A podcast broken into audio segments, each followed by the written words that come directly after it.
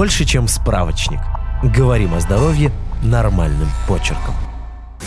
13-летний Ваня пожаловался своей маме на боль в колене после тренировок по легкой атлетике. Мама уверена, что Ваня не симулирует, чтобы откосить от тренировок. Правое колено у сына даже немного припухло. Сам Ваня утверждает, что на занятии он не ударялся, не падал и вообще не получал никаких травм. Но откуда тогда боль и отек? Скорее всего, у Вани болезнь Озгуда Шлаттера. Рассказываем, стоит ли волноваться и что делать при этом заболевании.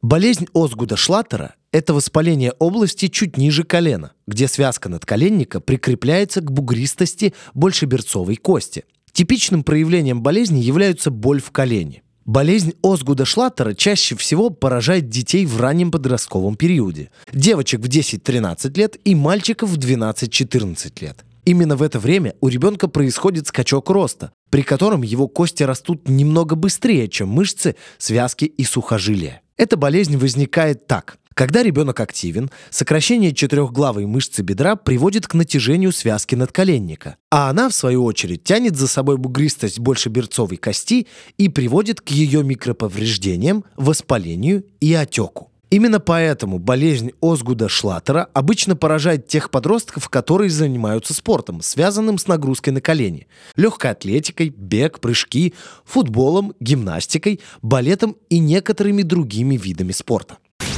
Симптомы. Основная жалоба подростков с болезнью Озгуда Шлаттера – боль в колене, которая часто возникает при беге, прыжках и других занятиях спортом. Болеть может как одно, так и оба колена. В таком случае одно из них обычно болит сильнее. Симптомами этой болезни также являются болезненность под коленом, отечность в области коленного сустава, хромота. Иногда ниже коленной чашечки нащупывается твердая и болезненная шишка.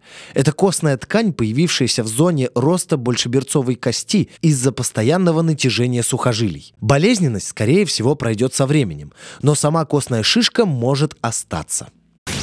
Диагностика. Обычно диагноз болезни Озгуда Шлаттера устанавливается по характерным симптомам в сочетании с возрастом пациента после осмотра коленей. Если врач сомневается в диагнозе, он может направить пациента на рентгенографию. Это позволит исключить перелом или иные причины, вызывающие боль в колене у подростка.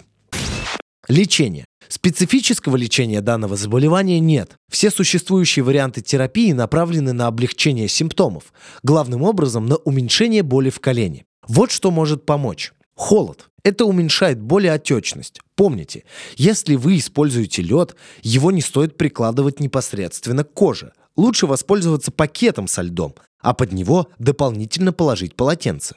Покой. Нет доказательств того, что отдых ускоряет выздоровление, но ограничение физической активности точно уменьшает боль. После того, как боль исчезла, можно возвращаться к спортивным тренировкам.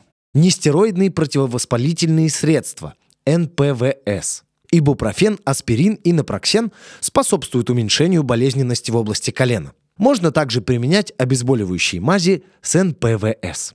Эластичные бинты, фиксирующие колено. Также рекомендуется выполнять упражнения, направленные на растяжку мышц передней и задней поверхности бедра. Они работают как хорошая профилактика следующих эпизодов заболевания. Прогноз при болезни Озгуда Шлаттера самый благоприятный.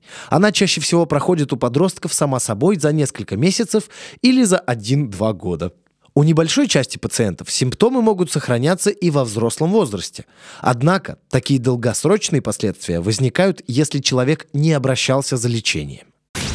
Когда обратиться к врачу? Если ваш ребенок жалуется на приступы боли в колене или коленях после тренировки, лучше обратиться к врачу. Важно обследовать ребенка, чтобы специалист мог исключить другие заболевания, которые вызывают боль и отек в колене. Подписывайтесь на подкаст «Больше, чем справочник». Ставьте оценки, оставляйте комментарии и заглядывайте на наш сайт kuprum.media. Прочитать полную версию статьи вы можете по ссылке в описании к подкасту – еще больше проверенной медицины в нашем подкасте «Без шапки». Врачи и ученые, которым мы доверяем, отвечают на самые каверзные вопросы о здоровье. До встречи!